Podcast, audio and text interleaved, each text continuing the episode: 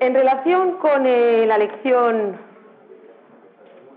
11, si os acordáis, nos quedábamos en el apartado de las formas especiales de pago. Y lo último que veíamos eh, la semana pasada hacía referencia a la dación en pago y al pago por cesión de bienes.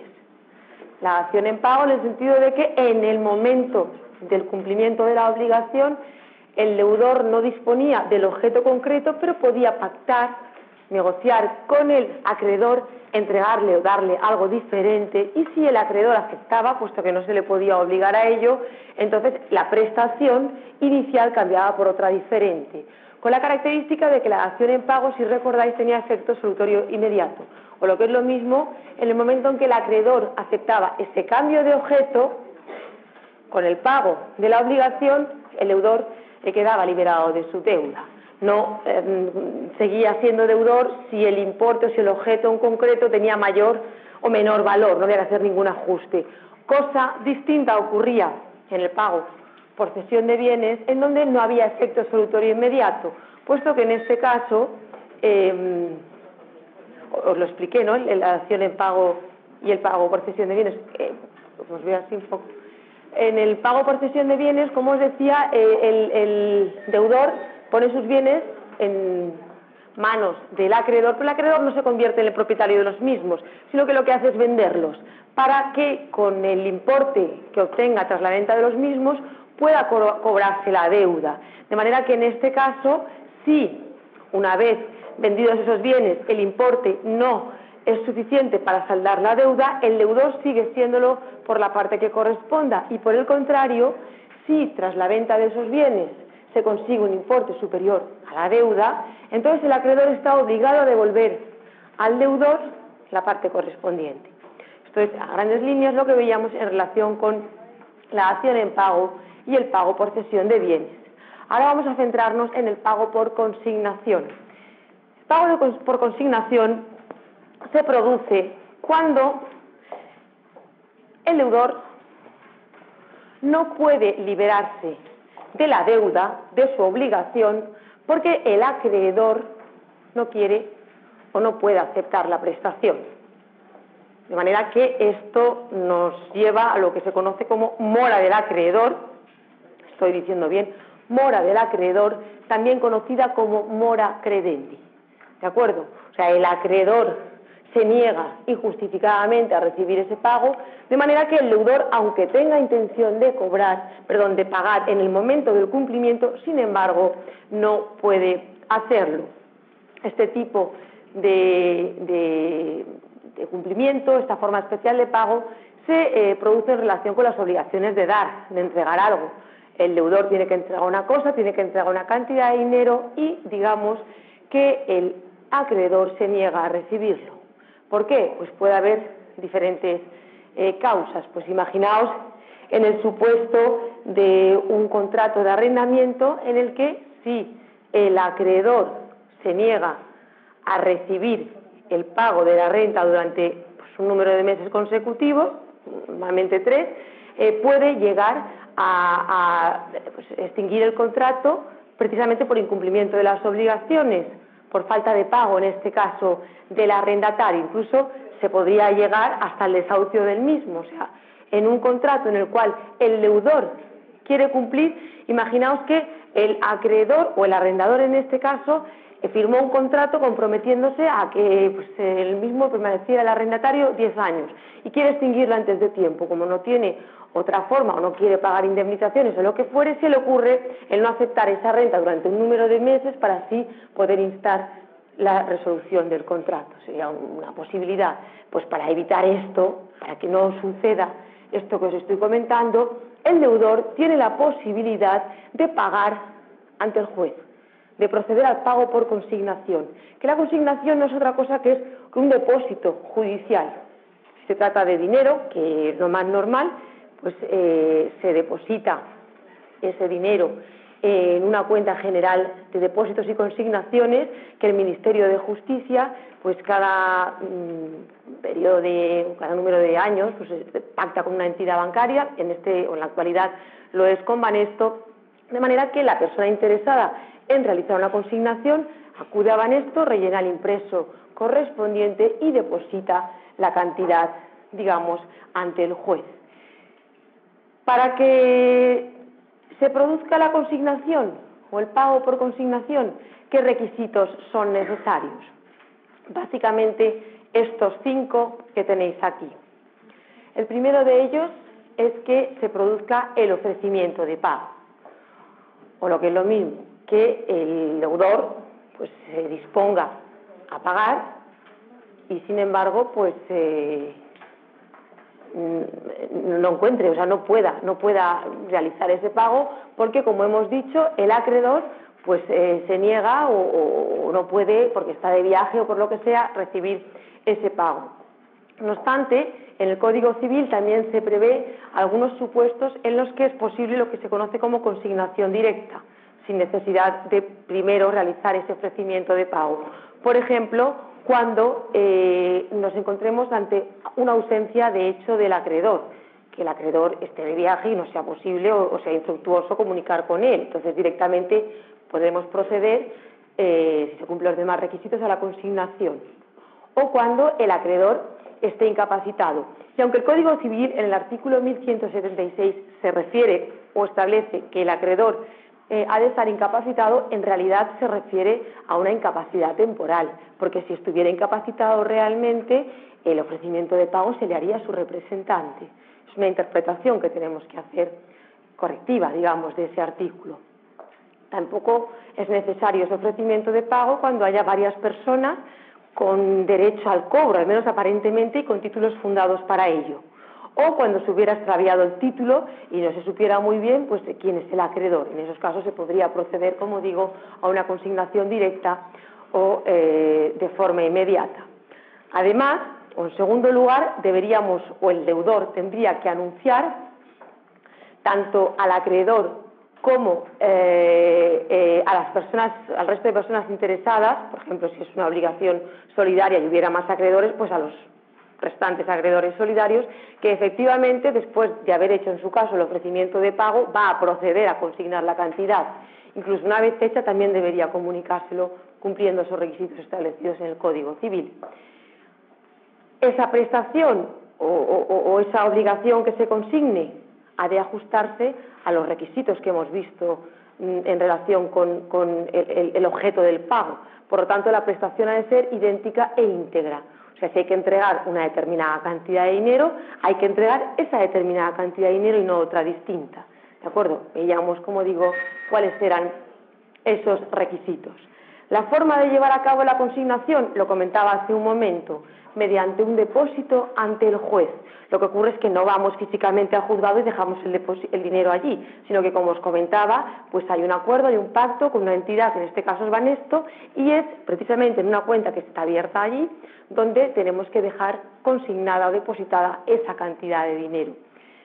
Ya hemos dicho que las obligaciones o que la consignación procede en relación con obligaciones de edad. Se plantea la duda si únicamente eh, esa consignación se produce con obligaciones de dar, de entregar dinero o también de bienes, muebles o inmuebles. En principio, la doctrina no ve problema, no ve inconveniente para que se extienda a otro tipo de bienes, muebles o inmuebles.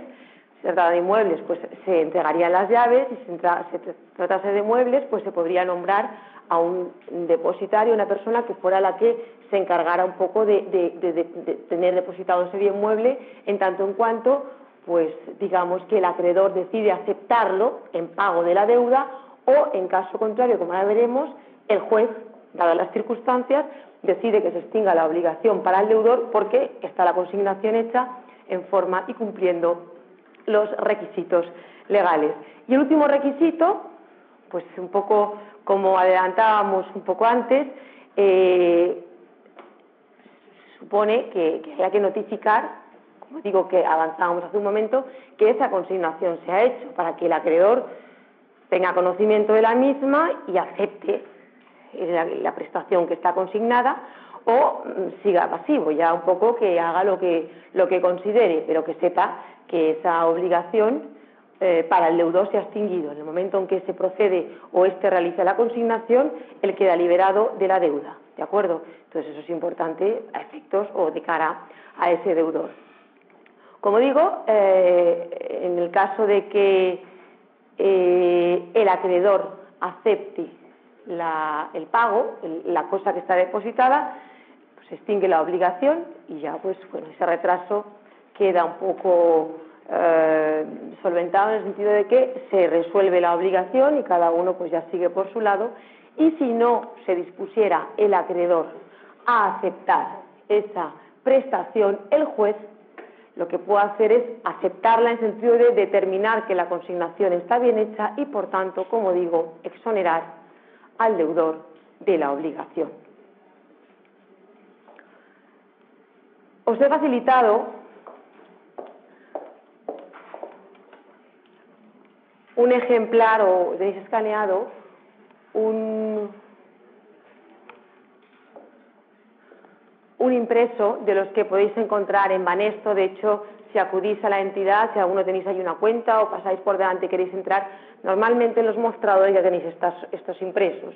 En ellos veis cómo eh, pues, eh, tenéis todos los datos que tendrían que rellenarse perfectamente delimitados y en el reverso tenéis eh, en cada caso pues que o cómo se debe rellenar cada uno de esos apartados simplemente para que sepáis pues un poco eh, a efectos prácticos cómo, cómo habría que actuar.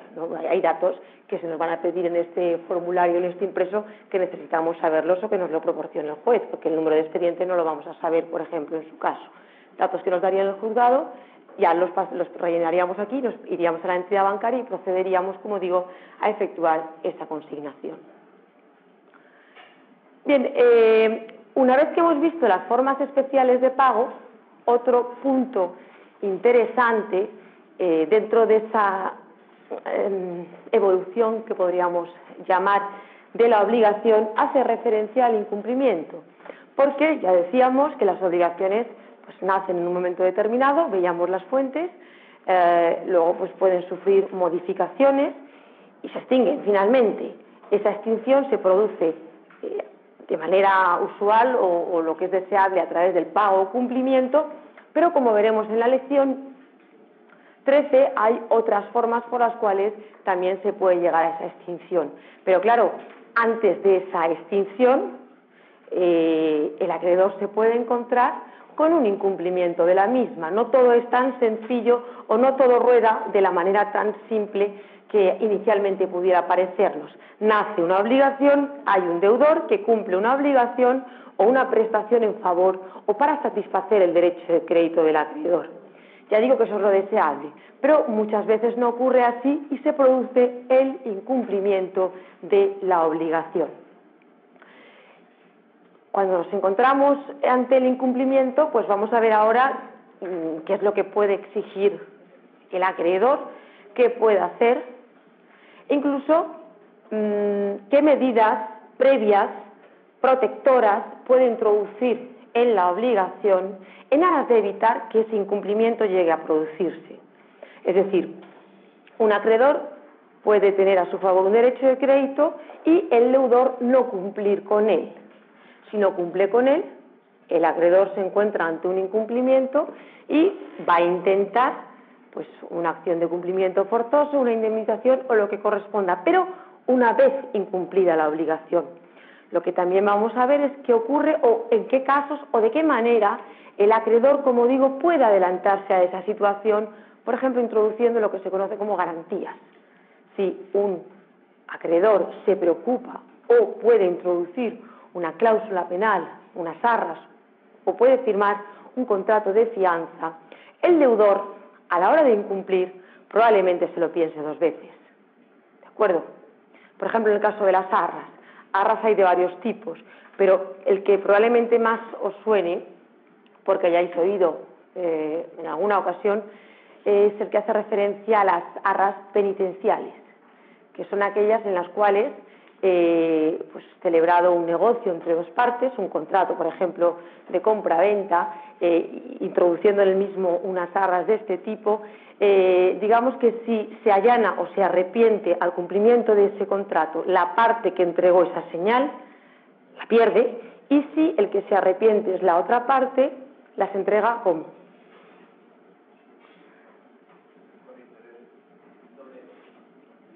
Por duplicado, muy bien, por duplicado, el doble.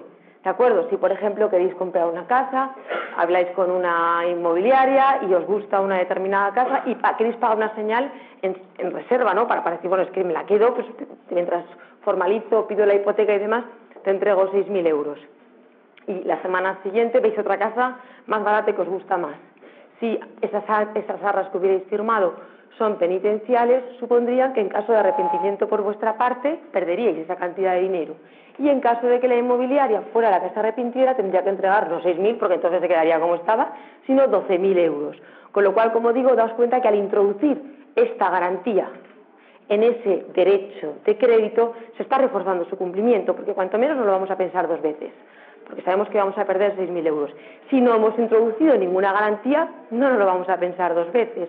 Directamente, si no nos interesa, nos vamos y compramos la otra casa poco para que vayáis viendo exactamente cuál es la dinámica de la obligación en este sentido.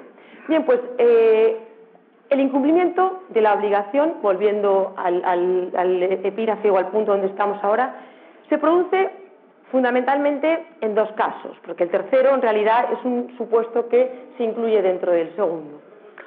A ver, em, se puede incumplir la obligación de forma definitiva o de forma parcial. Es decir, nos podemos encontrar ante un incumplimiento definitivo, propio o absoluto, o, ante un incumplimiento defectuoso o inexacto, o si queréis llamarlo cumplimiento impropio relativo. Lo mismo me da en este caso hablar de incumplimiento que de cumplimiento por que ahora vamos a ver. Si el incumplimiento es definitivo, eh, en este caso, una vez que el deudor ha incumplido con la obligación, en la prestación, el objeto de la misma ya no tiene sentido de ninguna manera para el acreedor. Por eso se llama absoluto. Por ejemplo, porque estaba sometida esa obligación a término esencial. Si había que entregar, como veíamos en la semana pasada, un vestido de novio o de novia y no se entregaba en fecha, ese incumplimiento es definitivo, porque ya no tiene sentido que el deudor cumpla una semana más tarde de la fecha de boda. Lo mismo si nos encontrásemos ante una imposibilidad sobrevenida. Hay que entregar un coche, un cuadro y repentinamente cae un rayo y se quema, se destruye. En este caso, el incumplimiento también es definitivo. Ya no se puede entregar ese objeto o esa prestación en la cual consistía la obligación. O también nos encontraríamos ante un incumplimiento de carácter definitivo cuando el deudor muestre una voluntad inequívoca de no cumplir. Y además se trataba de una eh, obligación personalísima. Un pintor tiene que hacer un cuadro y se niega rotundamente a hacer el cuadro. Pues si resulta que nosotros habíamos contratado o concertado con él ese encargo de obra y se niega, obviamente, pues ya no podemos hacer nada porque esa obligación personal no quiere llevarla a cabo. De manera que si se niega, el incumplimiento es absoluto. Sí. A ver, los efectos pueden ser o no los mismos porque eh, lo que nos va a interesar es lo que vamos a ver a continuación, es decir, las causas por las cuales se produce ese incumplimiento. Si se produce por causas imputables o atribuibles a la actuación del hombre, del deudor en este caso, o por causas que no son imputables o no son atribuibles a la actuación del deudor. Entonces, en cualquier caso, puede que los efectos sean los mismos, pero siempre y cuando eh, sean atribuibles o no al deudor. ¿De acuerdo? Es, lo, que, lo que realmente interesa de cara a ver el efecto que se deriva. En segundo lugar, el incumplimiento impropio o el relativo. En este caso, la obligación sí que se cumple. Es decir, la obligación se lleva a cabo por el deudor. Lo que ocurre es que éste la cumple de forma defectuosa. ¿De acuerdo? Tenía que pintar las paredes de mi casa de color azul y las pinta de color amarillo. ¿Ha cumplido con la obligación? Sí, pero la ha hecho defectuosamente. Con lo cual, ¿todavía tiene sentido para mí el cumplimiento de la obligación? Sí, que quite el color azul y ponga el color amarillo. ¿De acuerdo? Esa es la diferencia, que todavía en este segundo caso el cumplimiento de la obligación tiene sentido para el acreedor. Un supuesto que por su importancia citamos aparte, pero que como digo es un tipo de incumplimiento defectuoso sería el de la mora del deudor. Antes o hace un momento acabamos de referirnos a la mora del acreedor, ahora nos referimos a la mora del deudor, que es un retraso en el cumplimiento. ¿De acuerdo? Pues eh, tienen que venir a traernos los muebles y no vienen en la fecha pactada, eh, pero todavía tiene sentido para mí el cumplimiento de la obligación y en definitiva no es que hayan hecho mal o hayan cumplido mal con la obligación, sino que se han retrasado en el cumplimiento de la misma. Bien, esto con carácter general, el esquema en virtud del cual vemos o sabemos cuando un incumplimiento o qué efectos se generan del incumplimiento definitivo y del parcial. Pero como os decía hace un momento, lo que realmente tenemos que, saber o poder diferenciar es eh, ante qué tipo de causas o por qué causa concreta se ha producido el incumplimiento, porque esa causa concreta por la cual el deudor haya incumplido nos va a llevar a los efectos que se derivan en cada caso. No es lo mismo que el deudor incumpla con su obligación a propósito, a sabiendas de que está incumpliendo, que por el contrario incumpla con su obligación por causas ajenas a su voluntad. ¿De acuerdo? Lo que podríamos llamar caso fortuito o fuerza mayor. De ahí que tengamos que diferenciar entre causas imputables, o como decía hace un momento, atribuibles a la actuación o a la voluntad del deudor, y causas no imputables o no atribuibles a la actuación o a la voluntad del deudor. Y a su vez, en cada caso, en el primero, el de las causas imputables, vamos a diferenciar entre culpa o negligencia, son términos sinónimos, y dolo, y en el segundo caso, en el de las causas no imputables, entre caso fortuito y fuerza mayor. Entonces, si hay que entregar un cuadro y ese cuadro se quema, pues no es lo mismo que se queme porque yo estaba fumando y tiro una colilla que porque cae, hay una inundación, cae un rayo y se destruye el almacén donde teníamos guardado el cuadro obviamente no tiene nada que ver. ¿Por qué? Porque en el primer caso el deudor no va a quedar exonerado de la obligación. El deudor puede que no, que no sea capaz de entregar el cuadro porque se ha destruido, pero entonces tendrá que entregar o, algo parecido o, por lo menos su equivalente en dinero. Mientras que en el segundo caso el deudor queda exonerado de su obligación porque se pierde la cosa por causa mayor. ¿De acuerdo? Por, por fuerza mayor o por caso fortuito, dependiendo, como ahora veremos, de los matices que vamos a establecer. Bien, Vamos entonces a diferenciar eh, pues cada una de estas causas, es decir, causas imputables, causas no imputables. Pero ¿qué es el dolo? ¿Qué es la culpa? ¿Qué es el caso fortuito y qué es la fuerza mayor? El dolo es la causa imputable al deudor por el cual incumple la obligación más grave de todas.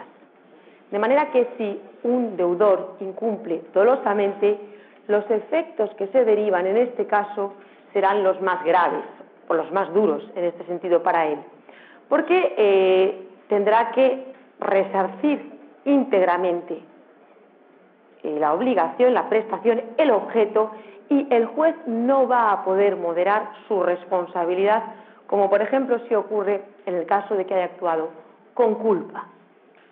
Pero ¿cuándo hay dolo?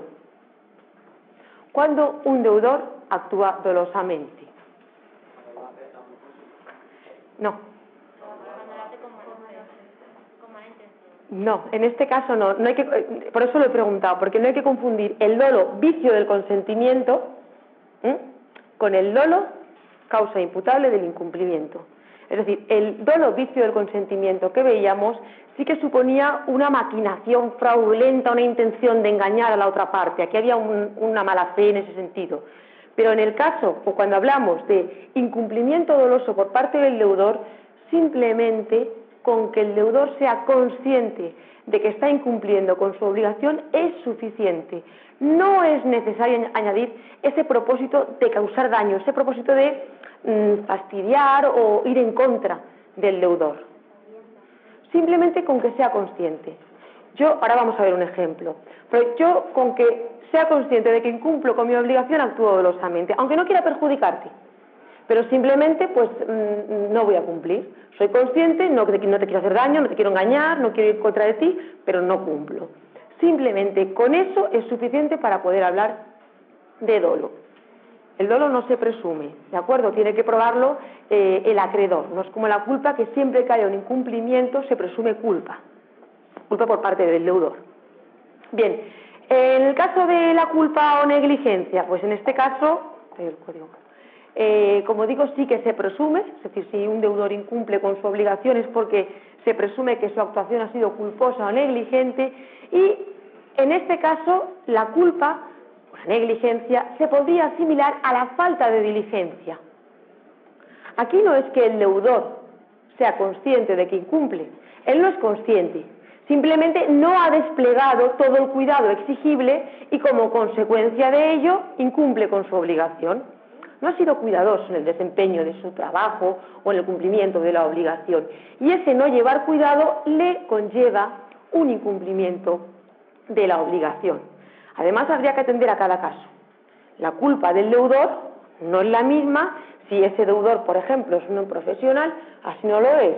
Yo creo que ya habíamos un ejemplo eh, cuando explicábamos o cuando hablábamos de la equidad. La equidad, como recordaréis, se puede aplicar o tiene dos funciones.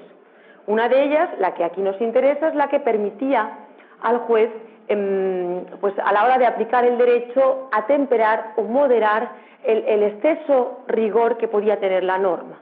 ¿De acuerdo? Por ejemplo, cuando haya un incumplimiento culposo, el juez puede valorar la conducta del deudor y si esa conducta del deudor es culposa en un grado importante, pues eh, le, em, condenará o, su fallo será eh, en, una cantidad, una indemnización mayor que si la conducta negligente del deudor pues no merece tanta o una condena tan alta. ¿De acuerdo?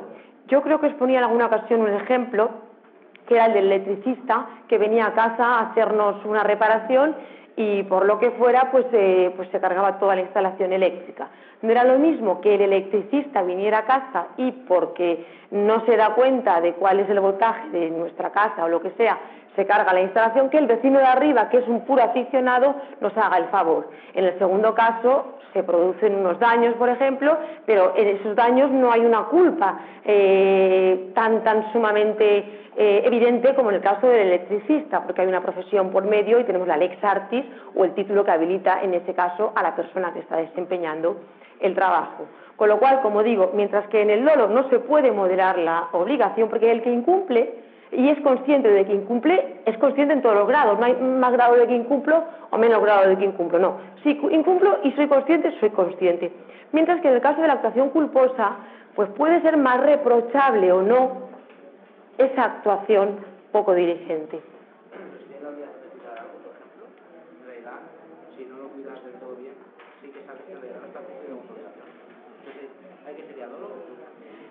En el, si no lo cuidas, pero no lo cuidas, ¿por qué? Porque, por ejemplo, te has quedado dormido negligentemente, porque, por ejemplo, te has ido a tomar un café a sabiendas de que estás dejando tu puesto.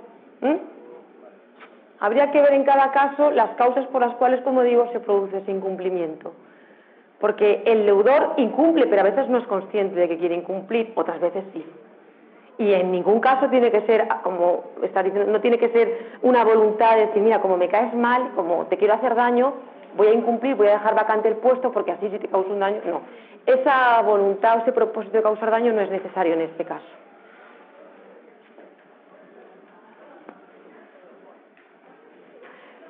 En relación con, con esto mismo, eh, vamos a hacer referencia a la mora del deudor como un supuesto de incumplimiento relativo precisamente porque eh, se produce en relación con las obligaciones de dar y porque entre sus requisitos eh, se encuentra además que se trate de una deuda exigible, es decir, no puede haber mora del deudor si todavía no es exigible el cumplimiento de la obligación y que el retraso sea imputable a él, o sea, es necesario que el deudor actúe bien con culpa, bien con dolo.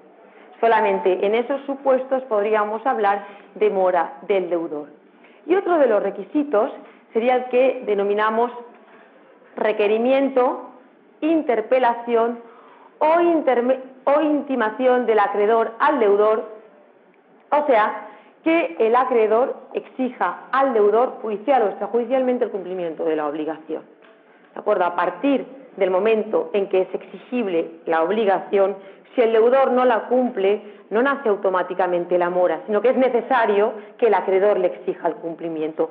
Únicamente en algunos casos concretos existe la mora automática. Por ejemplo, cuando así lo pacten las partes o cuando legalmente se establezca, como es el caso de las obligaciones recíprocas, que ya hemos visto, en donde desde que uno de los obligados cumple con su obligación, empieza la mora para el otro. No es necesario en este caso la interpelación o la intimación, sino que de forma automática sí que nacería en esos casos la mora de la otra parte.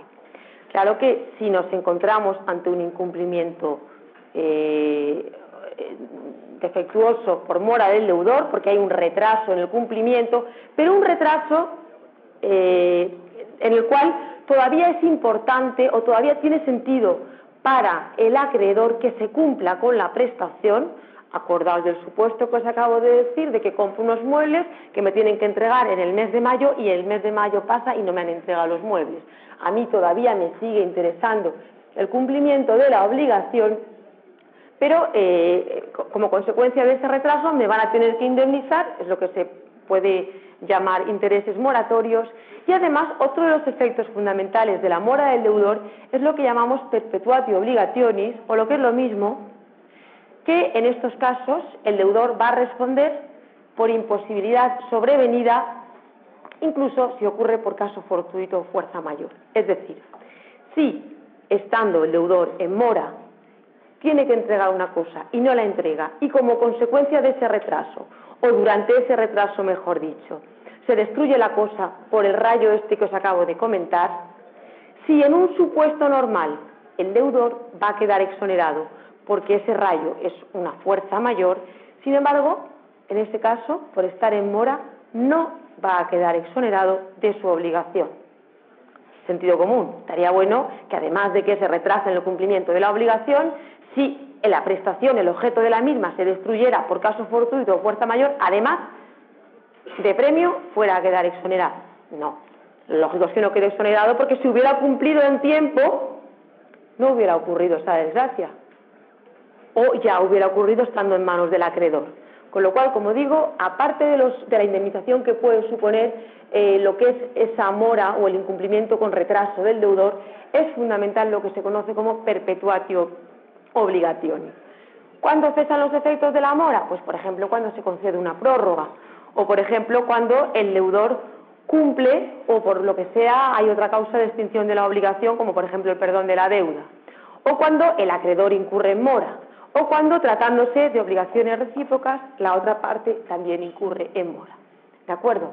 Lo normal es que se termine la mora, o lo más habitual o lo deseable, cuando el deudor cumple con su obligación. ¿Que me traen los muebles en junio? Se acaba el incumplimiento eh, o la mora del deudor.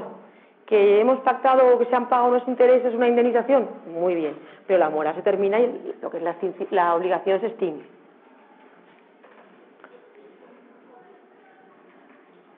Bien, eh, esto en cuanto al incumplimiento imputable al deudor. O sea, hemos visto el lolo, hemos visto la culpa o negligencia y la mora, porque la mora se caracteriza porque precisamente es necesario que ese incumplimiento se produzca por mora, perdón, por culpa o por dolo. ¿De acuerdo? Entonces, una vez visto el incumplimiento imputable al deudor, pasamos ahora al incumplimiento no imputable al deudor.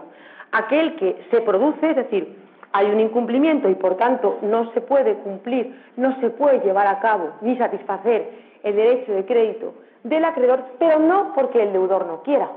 El deudor quiere cumplir, pero como consecuencia de un caso fortuito o de una fuerza mayor no es posible llevar a cabo el cumplimiento de esa obligación.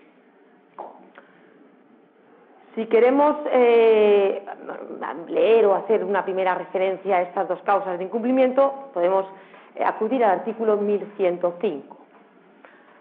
Y lo primero que nos surge es la duda de si se trata de términos sinónimos o no. ¿De acuerdo? Eh, ¿Y por qué? Pues porque el Código Civil, en aquellos artículos en los que se refiere a uno u otro de estos conceptos, muchas veces es confuso a veces los utiliza como sinónimos, a veces como términos diferentes, y eso ha creado mucha confusión al respecto. En un intento de aclaración de conceptos, el Tribunal Supremo acude a dos criterios, que son los que vamos a utilizar y os voy a decir ahora para, intentar diferenciar estos, estos conceptos, porque en ocasiones el propio código o en algún contrato de seguro encontraréis que la compañía de seguros se exonera en caso de fuerza mayor y no en caso de caso fortuito o, se exoneran en los dos casos. Entonces, creo que es bueno que conozcamos eh, o que aclaremos en su caso, antes de firmar un contrato donde aparezca cualquiera de estos términos, si se están utilizando como términos sinónimos o si, como digo, se emplea en su sentido apropiado. Pero es que además, utilizándonos, utilizándonos o queriendo eh, hacer uso de ellos en sentido apropiado, como digo, hay dos criterios diferentes que no siempre son coincidentes podemos utilizar para diferenciar estos dos conceptos el criterio de la evitabilidad o también el criterio de la procedencia del hecho impeditivo del cumplimiento. Y ambos criterios nos proporcionan una diferencia entre caso fortuito y fuerza mayor, pero como digo, no siempre llegan al mismo resultado. Es decir, en algunos casos nos podemos encontrar que utilizando un criterio, un determinado acto sea calificado como caso fortuito y utilizando el otro criterio como fuerza mayor. ¿De acuerdo? Entonces, en cualquier práctica o, ejercicio que hagamos en este sentido, os posicionáis en una postura. Eh, pues, o, las dos, pues según este criterio, según el otro, o según los dos criterios, eh, eh, coincide o no coincide, es decir, defendiendo la postura eh, que defendáis va a estar bien siempre y cuando atendáis o, apuntéis el criterio en cuestión. Últimamente parece que el Tribunal Supremo se inclina más por el, por el segundo, por el de la procedencia del hecho impeditivo del cumplimiento. Pero en el artículo 1105, por ejemplo, se hace referencia a la evitabilidad. Entonces, según el primer criterio, el de la evitabilidad, caso fortuito hace referencia a aquel acontecimiento que no ha podido preverse, pero que de haber sido previsto se hubiera podido evitar. Mientras que fuerza mayor hace referencia a aquel acontecimiento que incluso aunque se hubiera podido prever, no se hubiera podido evitar. Por ejemplo, un terremoto. ¿Cómo lo calificaríais? Fuerza mayor. Todos los fenómenos naturales se califican dentro del concepto de fuerza mayor. Una mancha de aceite en la carretera que provoca un accidente. Es evitable. Caso fortuito. La mancha está ahí, pero podría no haber estado. Es decir, yo no puedo evitar un terremoto, pero sí que puedo evitar una mancha de aceite. ¿De acuerdo?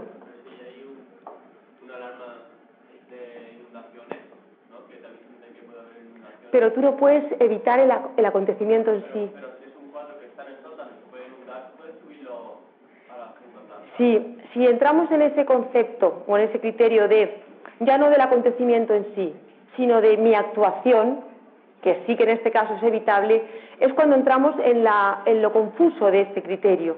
¿De acuerdo? Por eso decía que el Tribunal Supremo prefiere el segundo criterio. Pero para que no nos confundamos, Cayetano en este caso piensa en la evitabilidad o no, evitabilidad del acontecimiento, del suceso. Tú si hay una inundación o un terremoto, tú puedes evitar, eh, bueno, una inundación sin terremoto no, pero una inundación si quieres. Yo puedo quitar el cuadro y ponerlo en un sitio donde no pase nada, pero yo no puedo evitar la inundación, no puedo hacer nada. Y me puedo ir a Barcelona, que no llueve probablemente pero yo, yo lo que es el acto en sí, el acontecimiento, el fenómeno natural no lo puedo evitar, mientras que la mancha de aceite sí que se puede evitar. Es algo que pasa, pero podía no haber pasado. ¿De acuerdo? Incluso según lo que tú me estás diciendo, me voy por otra carretera y la evito. Pero ya no partiendo o hablando de que si la evito o no la evito, no. E, el hecho en sí es algo que puede no haber ocurrido, pero la inundación, el terremoto y todos los fenómenos naturales no se pueden evitar. Por eso está bien la observación porque precisamente esa es una de las quiebras de la teoría o del criterio de la evitabilidad. Nos vamos al, segundo criterio, que es el de la procedencia del hecho impeditivo.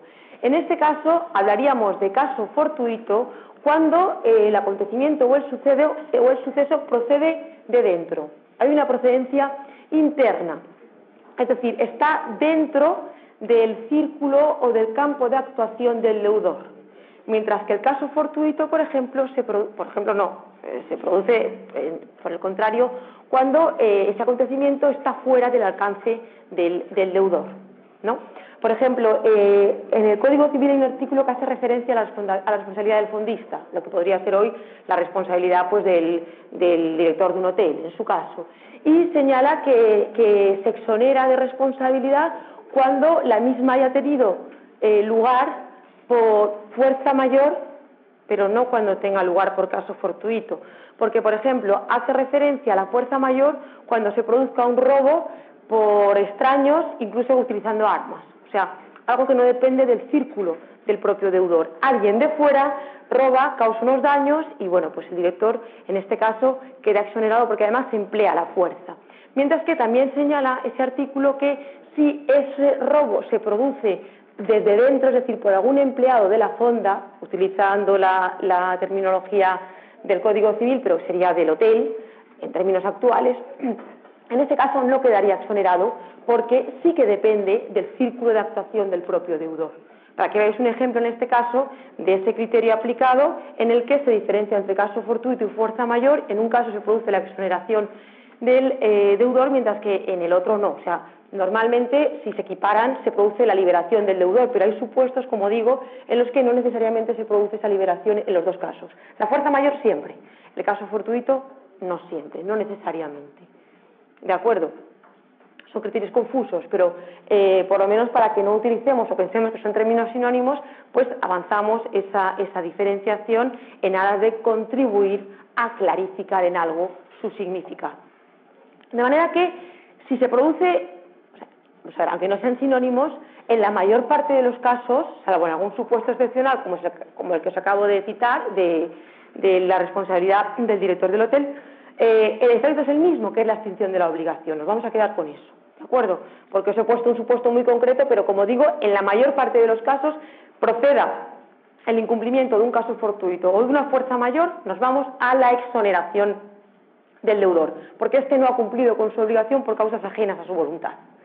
Entonces, como digo, los efectos se reducen a la extinción de, la obligación, salvo que se hubiera pactado otra cosa, es decir, que cuando contrajeron la obligación, las partes hubieran establecido que incluso, aun en casos de fuerza mayor o caso fortuito, no se produce la exoneración, das cuenta de que estamos ante una materia dispositiva y las partes pueden pactar cosas distintas a lo previsto en el Código Civil, o en el supuesto eh, en el que, eh, como acabamos de ver, lo prevea la ley, mora del deudor, la perpetuatio obligationis que acabamos de hacer referencia.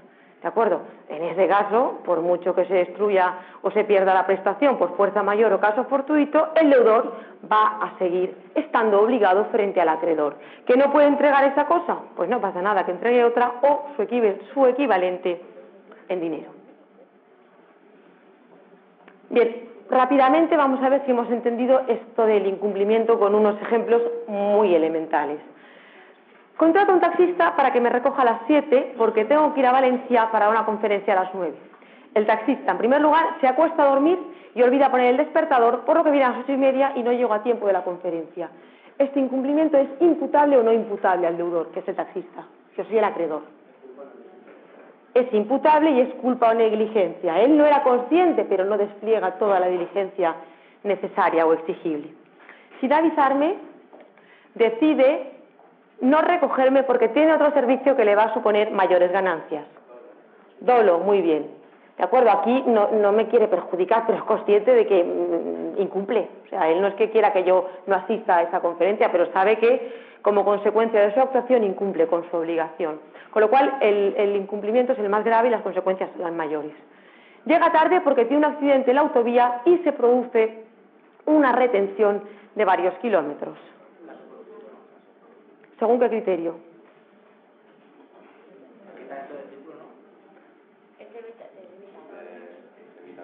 Entonces, casos fortuitos según los dos criterios. En este caso coincide.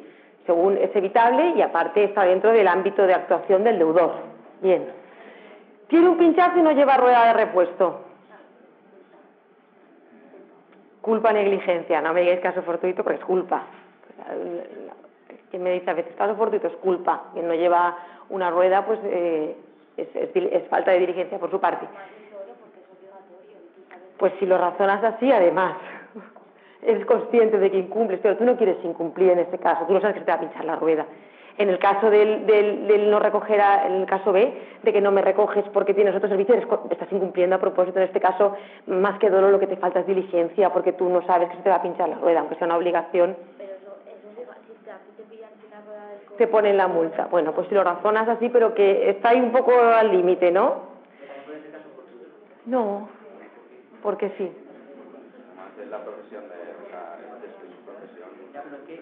bueno, encima de eso, muy bien, que es su profesión, con lo cual ya es culpa pero en grado claro. Ya, pero en realidad es una falta de diligencia, es como que, mm, no sé, mm, tú tienes que llevar, o sea, tu diligencia como conductor y en este caso como taxista es llevar una, una rueda de repuesto. O sea, he dicho de caso fortuito porque muchas veces la respuesta se va por ahí, pero en realidad, o sea, si lo piensas bien, es más bien una falta de diligencia porque tú tienes la obligación de llevar una rueda. que yo tengo, yo tengo entendido que sí, pero da igual, en ese debate no vamos a entrar, pero yo tengo entendido que sí.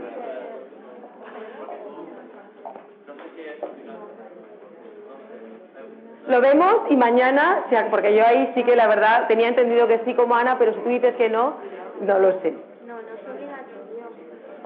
es Yo lo veo como, y aunque si fuera obligatorio, es mayor. Y si no lo fuera, es, forma parte de tu diligencia. A ver, ¿quién no lleva rueda de repuesto en el coche? No, pero, no, pero porque... Bueno, vale, sí, bien. Entonces ya tenemos una diligencia, ya hemos cubierto un poco eh, eh, esa, ese... Bien bien, me serviría también, pero ya en cierto modo estás llevando, estás siendo cuidadoso o negligente, otra, eh, eh, perdón, o diligente. Otra cosa es que luego vayas a utilizar ese kit y esté defectuoso, eso ya no es problema tuyo. Ahí sí que habría un caso fortuito o una fuerza mayor, caso fortuito en este caso, ¿vale? Es que hay coches que no, no tienen para poner la rueda Pues entonces ahí ya. Mi coche no, no... Sí que yo tengo un Pero llevan eso, llevan el kit, por lo menos llevan esa previsión tú lo entonces ya con eso me sirve, es que esto ya es en términos modernos. Bien, pero eso vendría analógicamente, o sea, vendría un poco a cubrir eh, un poco esa laguna en ese sentido, o sea, sería lo mismo, ¿vale? Pero tienes que llevar una cosa u otra, ¿bien? Una cosa u otra, ¿de acuerdo? Eh, ¿Qué no distingues? A ver, falta de diligencia es falta de cuidado. No, porque yo tengo un almacén bajo. Ya, pero si yo tengo un almacén, el sótano de mi casa es un almacén y, perfectamente edificado y construido y hay una inundación y entra el agua por donde nadie se imagina y llueve tantos, tantos litros de agua por el metro que nunca en la provincia había ocurrido algo igual, esto es, un, bueno, es una fuerza mayor pero que es que eh, en, otra cosa es que yo lo deje en el, en el, en el, no sé, en un garaje que es un techado provisional y, en malas condiciones. En ese segundo caso sí que sería un, una falta de, de diligencia. Claro, por eso es imputable o no imputable al deudor, que depende de la actuación o no depende de la actuación. Una, inundación no está en manos del, deudor, si tiene perfectamente eh, eh acondicionado ese local o lo que sea. De todas formas, hay supuestos límites, hay supuestos en los cuales habría que razonar bien exactamente ante qué nos encontramos. Aquí son supuestos muy básicos, pero luego en la práctica no todo está tan claro. Hay veces que uno, un, dolo y una culpa, hay veces que, bueno, es que es culpa grave ya, pero la diferencia entre la culpa grave y el dolo es que prácticamente estamos hablando de lo mismo. O sea que no es tan sencillo después muchas veces. Esto es para que tengamos claros los conceptos. Luego a la hora de ponernos en práctica la cosa cambia como suele ocurrir, ¿no? Si no, todo sería muy sencillo y no habría tanto litigio ni... Y por último, su garaje se ha inundado como consecuencia de intensas lluvias y no consigue sacar el coche. Fuerza mayor, en este caso estaría claro. Bien, eh, entonces, ¿qué ocurre? ¿Qué puede hacer el acreedor ante el incumplimiento? Porque en estos casos ya se ha producido el incumplimiento. En la lección siguiente lo que vamos a ver es ¿Qué puede hacer el acreedor para adelantarse a ese incumplimiento, para evitar que se produzca el incumplimiento con el ejemplo de las arras o de la fianza que os ponía? Pero en este caso Desgraciadamente para el acreedor ya se ha producido ese incumplimiento. Entonces, ¿qué puede hacer? Pues primero saber ante qué causa de incumplimiento se encuentra. Un dolo, una culpa, un caso fortuito o una fuerza mayor. Porque según la causa ante la que se encuentre, los efectos pueden ser unos u otros. Y una vez que sepa ante qué tipo de incumplimiento se encuentra, básicamente va a poder pedir la acción de cumplimiento de la obligación y la acción de indemnización. ¿De acuerdo? Esas son las dos acciones o posibilidades que tiene el acreedor. La primera, la acción de cumplimiento, a su vez se puede llevar a cabo de dos formas. A través del cumplimiento o la ejecución forzosa en forma específica o innatura que se llama, es decir, el deudor tiene que entregar una cosa específica y no la entrega, lo primero que hay que procurar es que ante ese incumplimiento acabe por cumplir, por entregar esa cosa específica que debe, siempre y cuando sea posible. ¿De acuerdo? Eso sería el cumplimiento o la ejecución forzosa en forma específica. El deudor incumple y lo primero que hay que intentar es que lleve a cabo la prestación esa misma a la cual se comprometió. Pero no siempre es posible. Por ejemplo, porque ya no está en su poder. Si el deudor se deshizo, vendió o ya no tiene la cosa en su poder, no puede entregar lo que no le corresponde. De manera que si no fuera posible llevar a cabo la ejecución forzosa en forma específica, entonces se llevaría a cabo el cumplimiento por equivalente. ¿Qué es el cumplimiento por equivalente? Efectivamente, que se traduzca en dinero la prestación debida y si el deudor no puede cumplir exactamente aquello a lo que se comprometió, por lo menos que pague en dinero lo que corresponda.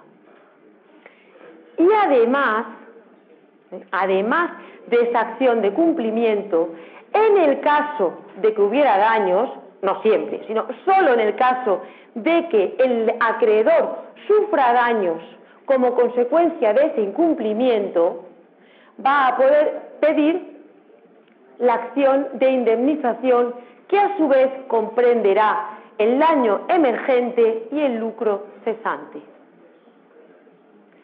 ¿Qué es el daño emergente? El daño emergente es la pérdida que sufre el acreedor, mientras que el lucro cesante son las ganancias que deja de obtener como consecuencia de ese incumplimiento. Por ejemplo, si una persona eh, pues quiere eh, organiza un concierto de música en el estadio eh, de fútbol y alquila el estadio, organiza o paga pues una serie de oficios que empiezan a montar el, pues todo el escenario y demás, y finalmente el grupo que tenía que venir a dar ese concierto no actúa, nos encontramos ante un incumplimiento. Ese incumplimiento pues dará lugar a la ejecución forzosa en forma específica, es decir, que se cumpla en otra fecha, si es posible, o al equivalente pecuniario, que se pague lo que valía ese concierto en su caso, ¿no? que se indemnice con esa cantidad. Pero además hay que ver qué daños ha sufrido el organizador del concierto. Y esos daños, si los hay, a su vez se puede diferenciar entre daño emergente y lucro cesante. ¿Qué sería el daño emergente en este caso? Se confunden en la práctica, muy bien. Es decir, yo ahora estoy siendo un poco minuciosa en el sentido de que mm, vamos por un lado lo que es el cumplimiento o ejecución forzosa, que no es posible equivalente eh, pecuniario o cumplimiento por equivalente. Ahora vamos a ver el daño emergente y el lucro cesante. O sea, el, juez no desciende a eso en la sentencia. El juez dice que se pague tantos euros, tantos miles de euros, pero vamos a conocer de dónde procede esa cuantía. ¿De acuerdo? En teoría no deberían confundirse, aunque en la práctica después el juez otorga una cuantía única. Pero el juez o, en esa evaluación que haga el juez debe tener en cuenta, en su caso, el cumplimiento por equivalente.